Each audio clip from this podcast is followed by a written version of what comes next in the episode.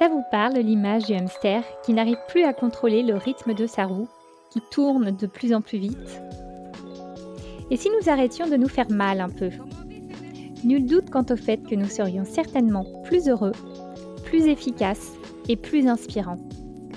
Je suis Claire Lebleu, exploratrice des justes temps et créatrice de ce podcast, dans lequel je discute un jeudi sur deux avec des personnes engagées et épanouies, qui nous parlent de leur rapport au temps, de leurs expériences et motivations à vivre des rythmes vertueux et plus respectueux, pour elles, mais aussi pour nous tous. Ce podcast, c'est un peu ma thérapie bienveillante pour prendre du recul, me recharger en énergie et repartir dans la bonne direction, et pour longtemps cette fois-ci. J'avais envie de vous le partager pour notre bien-être à tous. Merci infiniment à Monica pour sa musique. Bienvenue pour un épisode un peu spécial depuis la prairie du canal à Bobigny. Un espace dédié à l'agriculture urbaine et à la durabilité où j'ai le plaisir de pouvoir échanger ce jour avec Hélène Leuillet, psychanalyste, philosophe, maître de conférences à la Sorbonne et auteur du livre Éloge du retard, paru aux éditions Albin Michel en janvier 2020. Je parle d'épisode un peu spécial car si nous sommes là avec Hélène, c'est parce que nous avons répondu chacune à l'appel du collectif Oui Cher. Un collectif qui questionne et qui invite tout à chacun à prendre du recul sur notre époque, afin d'imaginer et de co-créer des futurs plus souhaitables et plus désirables. Et pour son sixième festival, Wisher nous invite à repenser notre rapport au temps, à sortir de l'urgence à tout prix et à retrouver le sens du temps long. Remontons un peu le temps, Hélène, et imaginons que cet événement ait été organisé en juin 2019. Comment pensez-vous qu'il aurait été accueilli? Aurions-nous déjà été ouverts à l'invitation à re-questionner notre rapport au temps, à l'invitation même, avant même de le re-questionner, à en parler? Écoutez, moi j'étais euh, en plein dans la fin de mon manuscrit sur l'éloge du retard. Donc j'avais été tout à fait questionnée par euh, cette question depuis un certain temps. Mais évidemment, je ne pouvais pas imaginer que mon livre trouverait cette actualité, puisque ben, quelques semaines après sa parution, on était confinés et que ce qui nous semblait, c'est plutôt ça pour moi qui a été euh, stupéfiant, ce qui nous semblait inamovible, hein, c'est-à-dire cet état de la temporalité euh, saccadée, frénétique d'une course folle dont on ne pouvait pas s'extraire et qui nous semblait aussi immuable qu'une loi de la nature. Hein, quand on disait mais euh, il faut que ça change, ben, c'est pas possible. On disait c'est pas possible. Et là, oh surprise, au même moment que le livre paraissait, toute une partie de la Chine s'arrêtait, hein, c'est-à-dire de cet univers de la course folle où il n'y a même pas de samedi et de dimanche à Rouen, tout s'arrête. Et c'était notre cas, donc deux mois après, avec évidemment euh, toute la partie du, monde, enfin toute une partie du monde, la moitié quand même au printemps 2020, la moitié de l'humanité confinée, et confinée complètement, c'est-à-dire les, les activités économiques à l'arrêt avec des régimes temporels extrêmement différents, puisque évidemment un certain nombre d'entre nous étaient soumis à une pression inégalée, je parle de tout le personnel hospitalier, eux, alors c'était pire encore que jamais, mais pas tant pour la productivité, plutôt pour essayer de lutter contre la maladie et la mort, et puis les autres, pour certains, à l'arrêt, et notamment tous ceux qui ne pouvaient pas télétravailler, bien, se sont retrouvés là, arrêtés devant un temps vide, passés de la course folle à l'arrêt. Et puis aussi beaucoup, ben, tous ceux qui ont basculé sur le régime numérique, qui d'abord, plein d'illusions, ont cru que plus de transport à la maison, on allait pouvoir avoir une vie un peu plus douce avec ses enfants, et puis, on avait le temps de faire le ménage, de faire la lessive, etc., de se faire des bons petits plats. Et puis, aux surprises, ça a été une course folle, pire encore que ce qu'on avait quand on était obligé de prendre le métro ou sa voiture et qu'on pouvait au moins écouter la radio et des chansons. Encore pire, car le télétravail, c'est ça, la suppression de tous les intervalles vides. Et donc, pour certains qui imaginaient des sortes de vacances, ça a été l'enfer et une frénésie encore plus grande.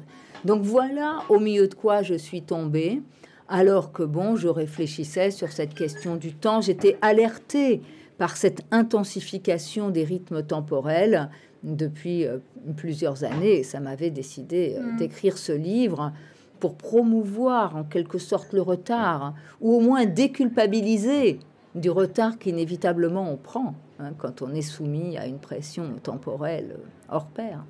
Je suis une, endémique retardataire. C'est même pas tellement que j'ai cinq minutes de retard, ça, ça m'arrive assez fréquemment, mais c'est plus existentiel que ça. C'est-à-dire, j'ai quand même fait à peu près toutes les choses dans ma vie en retard. Pourtant, je n'étais pas une enfant en retard. Hein. C'était pour les apprentissages, tout allait bien. J'étais même plutôt en avance. Mais, euh, mais dans ma vie, euh, j'ai vraiment, euh, j'ai passé certaines étapes un peu tardivement, pas mal d'étapes un peu tardivement. Et donc, ça m'a interrogé. Pourquoi ce besoin de retard? Parce que quand même, il faut voir que ça, une chose comme ça, ça vous tombe pas dessus. Vous êtes un peu artisan. Pourquoi est-ce que j'avais eu besoin, moi, de prendre du retard? Ça, déjà, ça m'avait questionné.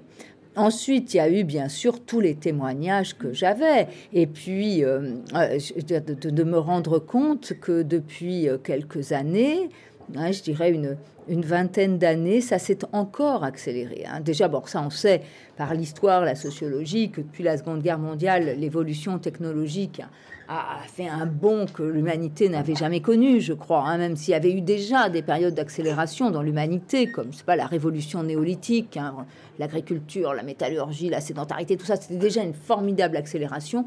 Mais euh, ce qu'on a connu depuis, la, depuis euh, maintenant 70 ans, euh, c'est c'est hors pair, hein, ça n'a jamais existé.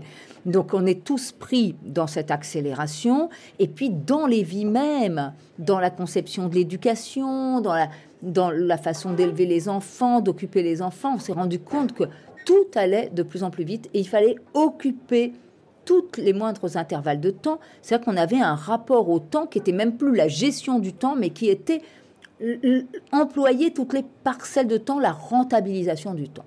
Alors là, je me suis rendu compte de ça aussi par mes patients, que je suis psychanalyste, donc je vois bien la, difficulté parfois pour caser un emploi du temps de une séance de psychanalyse. Je vois ce que les gens me racontent. J'ai vu aussi euh, la généralisation des burn-out, hein, cette forme de, dépression tout à fait étonnante, tout à fait euh, euh, pas dans les, dans les normes habituelles de la dépression. Donc quelque chose qui en plus est occasionné par, par le travail. J'ai vu aussi que les gens qui venaient traditionnellement en analyse pour parler des affaires personnelles, généralement affectives, de la famille, euh, de la façon dont, dont, ils avaient vécu leur enfance, eh bien, pour la première fois, on a vu arriver des gens en analyse qui venaient à cause du travail, pour les questions de travail. Ça, c'était très nouveau, et notamment ce sentiment d'être harcelé par la pression temporelle. Voilà. Et puis la troisième chose, c'est que, bon, bah, vous savez, comme souvent, euh, un livre en entraîne un autre. Euh, mon livre précédent, celui sur le retard, portait sur la haine. Et euh, en travaillant sur la haine, je me suis rendu compte, en lisant des témoignages, que de nombreux jeunes djihadistes euh, disait, alléguait comme cause euh, l'ennui. L'ennui dans lequel il se trouvait.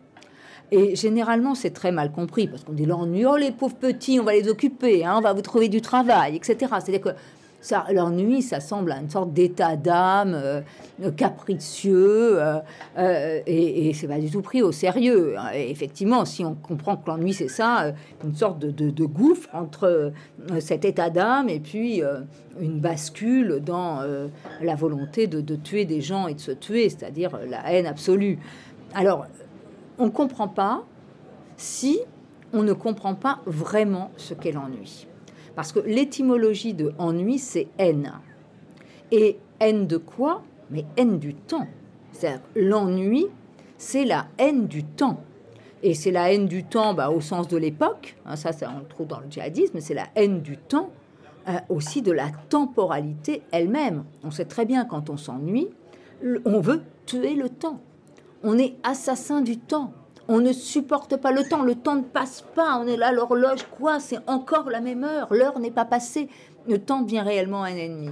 Et donc ça, ça m'a fait réfléchir parce que je me dis, si on met bout à bout ces deux phénomènes, cette espèce de frénésie dans laquelle on se trouve, qui est grisante hein, même à certains moments, euh, et l'ennui, et euh, eh ben finalement, on a quelque chose d'assez cohérent parce que euh, on peut se demander si c'est pas par peur de l'ennui qu'on court comme on court, hein, qu'on est esclave volontaire de cette de cette course folle où on s'oublie, on oublie le temps. Peut-être que dans cette course folle aussi, ce qui nous arrange, c'est que nous aussi, on déteste le temps. Et là, ben, dans une certaine mesure, le confinement m'a confirmé, c'est-à-dire qu'il y a des gens qui m'ont très bien parlé de l'ennui. Hein, de ceux, par exemple, des professions libérales qui ne pouvaient pas travailler, euh, euh, et des professions libérales qui peuvent pas travailler en télétravail. Et, euh, et, là, je sais pas, moi, des, kinés, des pédicures, etc. Ces gens-là, bah, vont pas faire de consultation par Zoom. Et l'ennui a pu être mais saisissant. Vous savez, il y a des gens qui s'ennuient tellement qu'ils ne peuvent même plus regarder une série. C'est-à-dire qu'il y a tant que on peut se divertir de l'ennui. Regarder une série, se plonger dans un roman, etc., on s'ennuie pas. Le vide n'a pas gagné.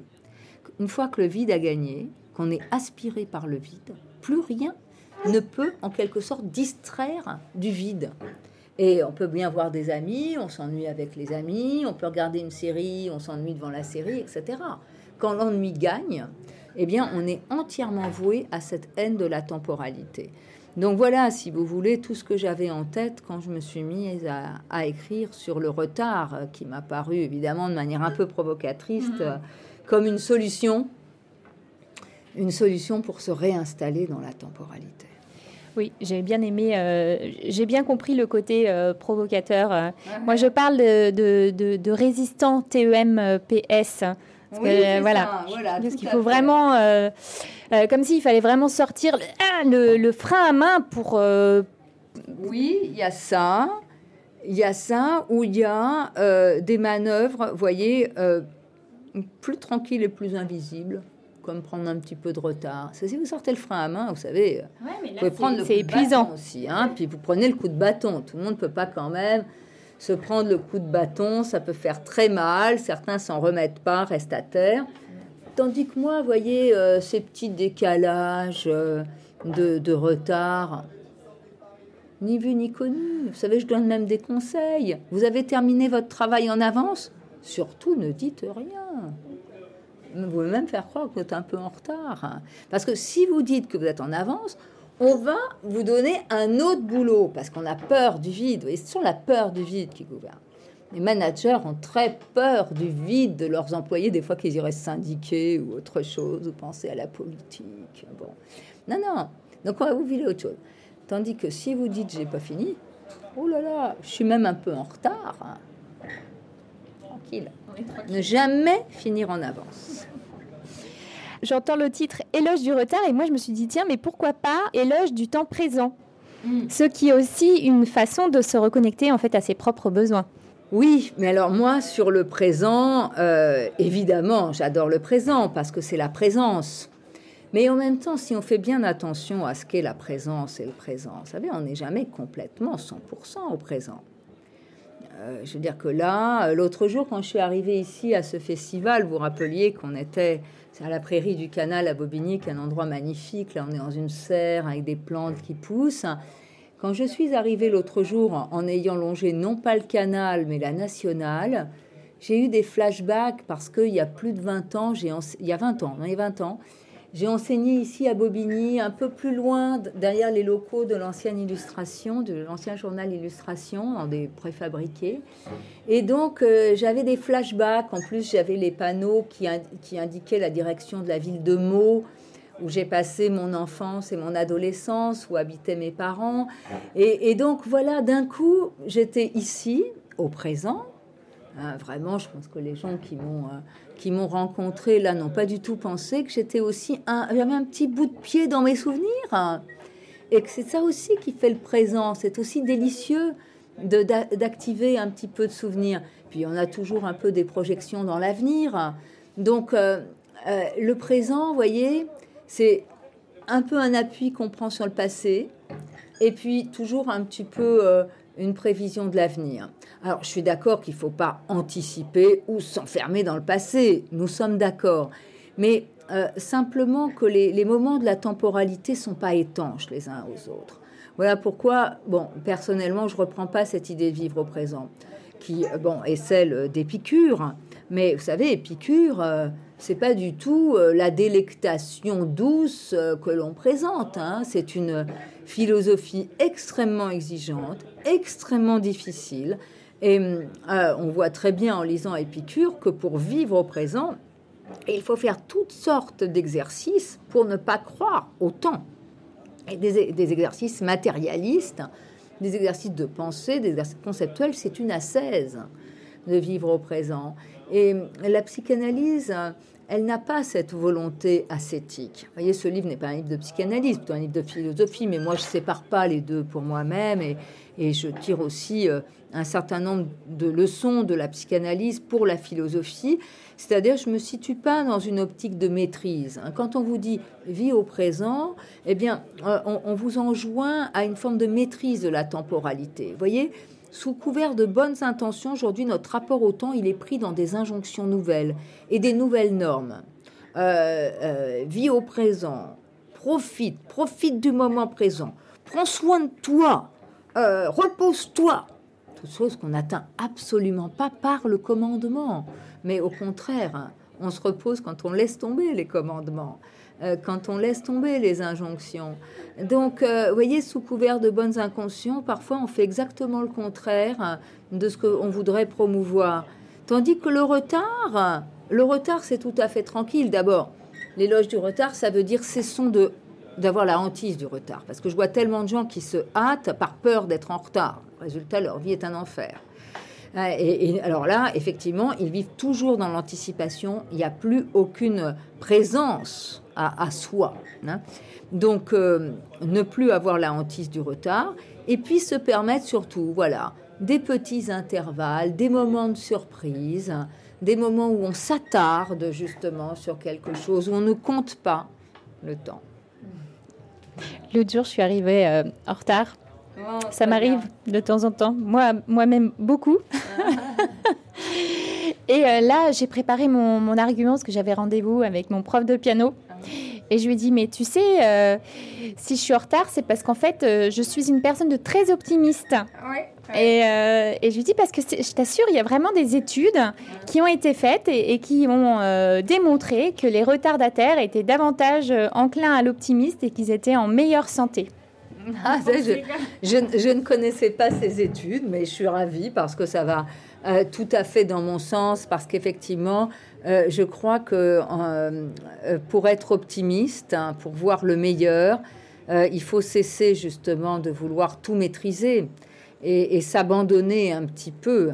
ce qui ne veut pas dire être passif devant l'existence, pas du tout. D'ailleurs, vous voyez, moi je suis pas pour les solutions radicales. Je dis un petit peu Hein, un petit peu savoir que c'est le temps qui nous mène, c'est le temps qui nous gouverne, que au fond, sur le temps, on n'a pas de pouvoir, c'est toujours lui qui nous, emmène, et qu'il y a de la perte, il y a de la perte. C'est ça le retard.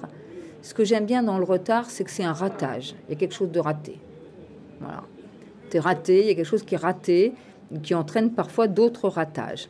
Mais euh, justement, ça nous rappelle que le ratage, il est inévitable dans l'existence et qu'il faut qu'on puisse symboliser la perte, le négatif, que ça fait partie de la vie. C'est ça aujourd'hui qui est très subversif, c'est qu'on n'accepte pas euh, cette perte. Hein. Parfois, c'est très embêtant d'être en retard. Il y a quelque chose qui a été perdu inévitablement. Euh, ne serait-ce que la bonne humeur de celui qui nous accueille et qui, au lieu d'être euh, content, est furieux. Mm-hmm. Mais il y a quelque chose de perdu. Mais en même temps, ça nous rappelle que la perte, elle est essentielle dans l'existence, qu'il faut faire avec. C'est difficile de lâcher prise. Là, on parle aussi beaucoup de lâcher prise, euh, parce qu'on est vraiment dans le contrôle. Oui, euh, un peu trop, un peu trop. Et maintenant, c'est vrai que bon, euh, lâcher prise, c'est comme se reposer, profiter, etc. Bon, ah, c'est, ça se commande pas. C'est justement euh, ces états, optimaux qu'on atteint quand, quand, on les cherche pas, comme dit euh, Romain Graziani dans, dans l'usage du vide. Hein. c'est-à-dire que quand on cherche à se reposer, quand on cherche à être à l'aise, etc. Bah, justement, on n'y arrive pas et on introduit une tension supplémentaire.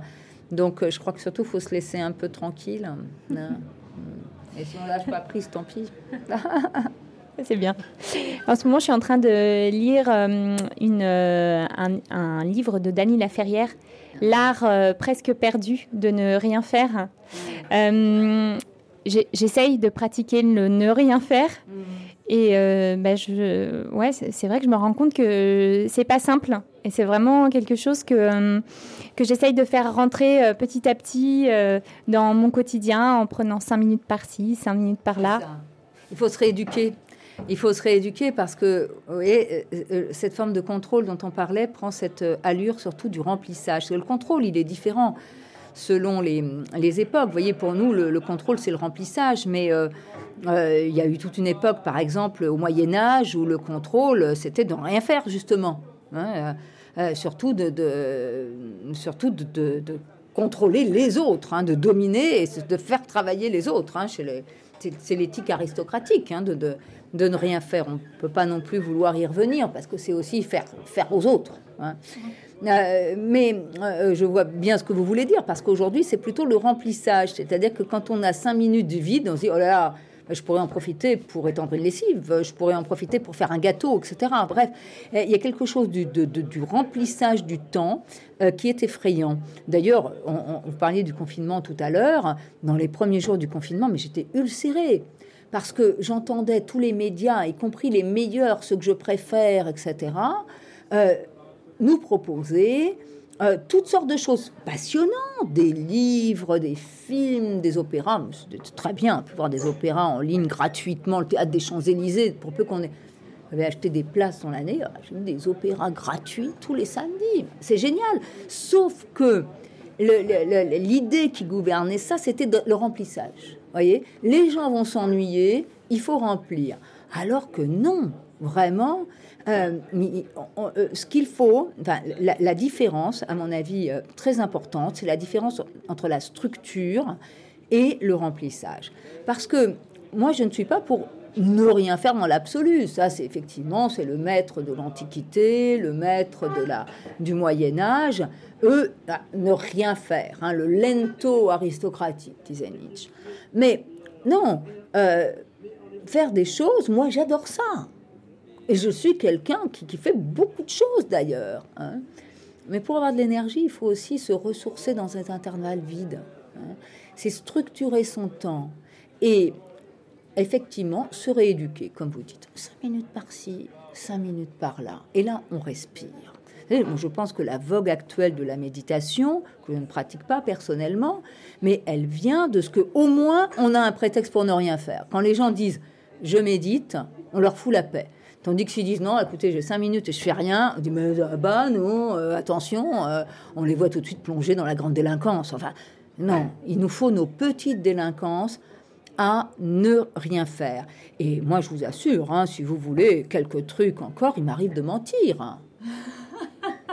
De mentir. Ah, ça fait du bien d'entendre ça. Ah non, non, mais là, je suis trop occupée, j'ai trop de choses à faire. Et je me mets sur mon balcon pendant une heure à vaguement bouquiner. Euh, voilà, bon, à ne rien faire. Hein. Mm. Mais comme je, moi, je ne médite pas, je peux pas dire je médite euh, entre 9 et 10. Hein. donc je dis, je, suis désolée, mais je suis occupée. Mm. En fait, je suis occupée avec moi-même. Voilà, occupée à ne rien faire. Ah oui, oui. Eh ben, s'il fait très beau et que je sais que je dois pouvoir être sur une terrasse toute seule à regarder la mer et qu'on me propose un dîner au même moment, je vous promets qu'il m'est arrivé. Alors, je suis obligée de raconter un bobard parce que si je dis ben non, je voudrais être sur ma terrasse en train de regarder la mer, on dit oulala, elle est en dépression grave, au secours, au secours, il faut la sortir de là. Mais non, voyez. Et ça, c'est purement de l'idéologie, parce qu'au contraire, moi je vous dis, ça c'est une histoire vraie. Tu arrivé de mentir, et des gens que j'adorais. C'est pas du tout pour éviter euh, pour éviter un guet-apens. Mais je pouvais voir à un autre moment, là, le coucher de soleil sur la terrasse. Moi, je suis désolée, c'était ce jour-là et pas un autre, parce qu'après, je, partais.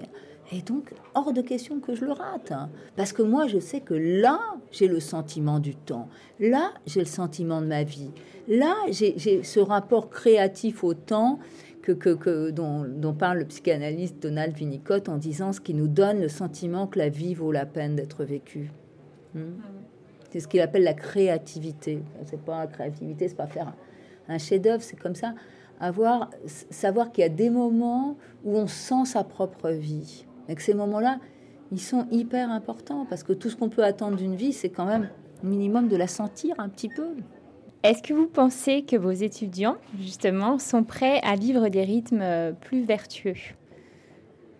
Je pense qu'en philosophie, les étudiants sont plutôt euh, prêts à, éprouver cela, je pense.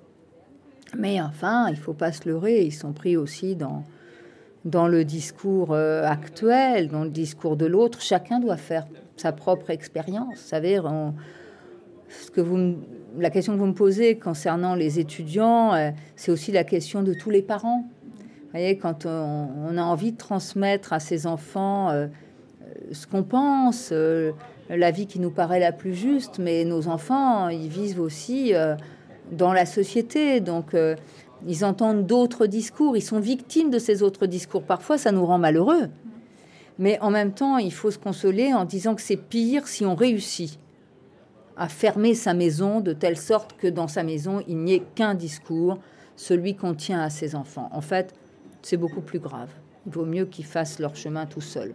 Donc mes étudiants, bah, je, pense que enfin, ceux qui s'inscrivent à mes cours, à l'université, ils ont le choix. Donc ceux qui s'inscrivent à mes cours, je crois, sont prêts à entendre ce que je dis, mais ils sont pris aussi dans autre chose et ils auront aussi leur propre chemin à faire. Vous voyez, par, typiquement un exemple, je, ne donne pas de nom, mais l'année dernière, euh, donc dans mon séminaire de master sur euh, les modes de vie, euh, donc un étudiant a, composé un, travail sur la, sur la vieillesse, mode de vie, la vieillesse comme mode de vie, mode de vie quand on est âgé, comment vit-on quand on est âgé.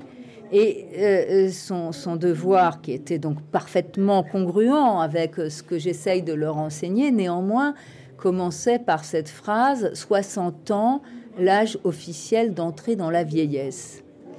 Et là, vous voyez comment ça se loge, c'est-à-dire que le même qui était tout à fait favorable à un épanouissement de la temporalité, en même temps, il est pris dans cette sorte de hâte qui fait que 60 ans, oui, c'était l'entrée dans la vieillesse peut-être 18e euh, siècle, au 19e siècle, mais ce n'est plus ça maintenant. Et, voilà, le même était pris dans ce discours de frénésie, euh, de frénésie temporelle qui fait que pratiquement aujourd'hui on peut ouvrir les EHPAD à des gens de 61 ans, quoi. Et alors que vous voyez, euh, moi j'ai 62 ans, je crois être quand même plutôt avoir pas mal d'énergie. Mais euh, ça va tellement vite qu'aujourd'hui, la vie, elle se fait entre 25 et 40 ans. Et voilà pourquoi je blâme pas mes étudiants, parce qu'eux, ils ont affaire quand même à ce discours-là, ce réel-là, euh, où euh, il faut qu'ils se dépêchent. Avant 25 ans, ils n'ont pas d'expérience. 25 ans, il faut qu'ils fassent leurs preuves. Et à 40 ans, c'est fini, on est mis à la poubelle. Et à 60 ans, on entre dans la vieillesse. Donc voilà, ce, régime temporel, la vie va de plus en plus vite. On peut vivre de plus en plus longtemps, mais on n'est pas pendant 40 ou 50 ans. Quoi. Mmh, complètement épuisé. Hein. complètement épuisé.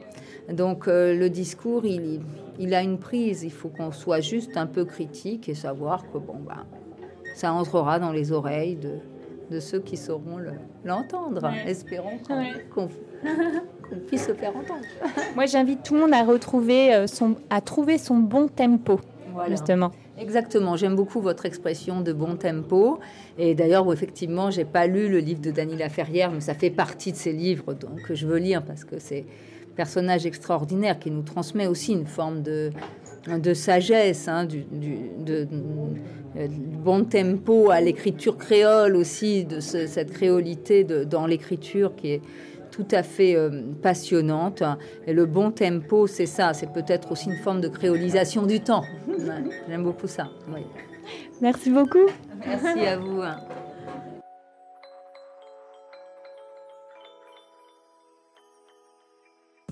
Et maintenant, venez, on en discute sur mon compte Instagram, lebontempo.podcast ou sur ma page Facebook, Le Bon Tempo, et si le temps devenait notre allié. Qu'avez-vous pensé de cet épisode? Qu'allez-vous commencer à mettre en place? Si vous avez aimé cet épisode, la meilleure façon de me soutenir est d'en parler autour de vous et de me mettre un commentaire suivi de 5 étoiles sur Apple Podcast.